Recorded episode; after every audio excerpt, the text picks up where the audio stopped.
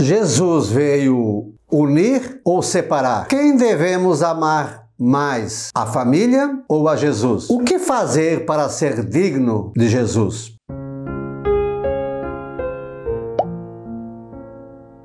Olá, graça e paz, boas-vindas a gotas do Evangelho do Dia, segunda-feira, 12 de julho. Hoje fazemos memória a São Alberto e Santos Nabor e Félix. Naquele tempo, Disse Jesus aos seus discípulos: Não penseis que vim trazer a paz à terra. Não vim trazer a paz, mas sim a espada.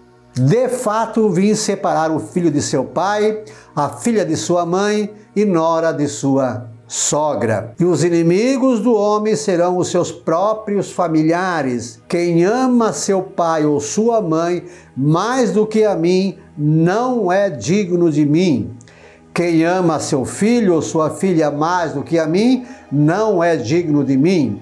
Quem não toma sua cruz e não me segue, não é digno de mim.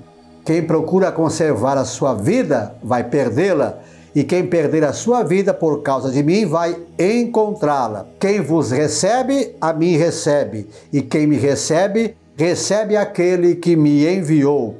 Quem recebe um profeta, por ser profeta, receberá a recompensa do profeta. E quem recebe um justo, por ser justo, receberá a recompensa de justo. Quem der, ainda que seja apenas um copo de água fresca, a um desses pequeninos, por ser meu discípulo, em verdade vos digo, não perderá a sua recompensa.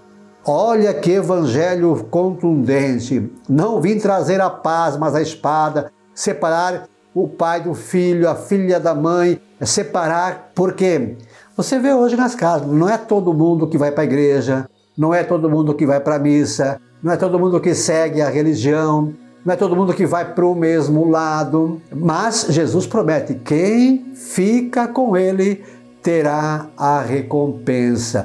Claro que devemos amar a nossa família, claro. Mas se não tivermos o amor a Jesus, vão será o amor à família, porque é um amor apenas humano e não divino.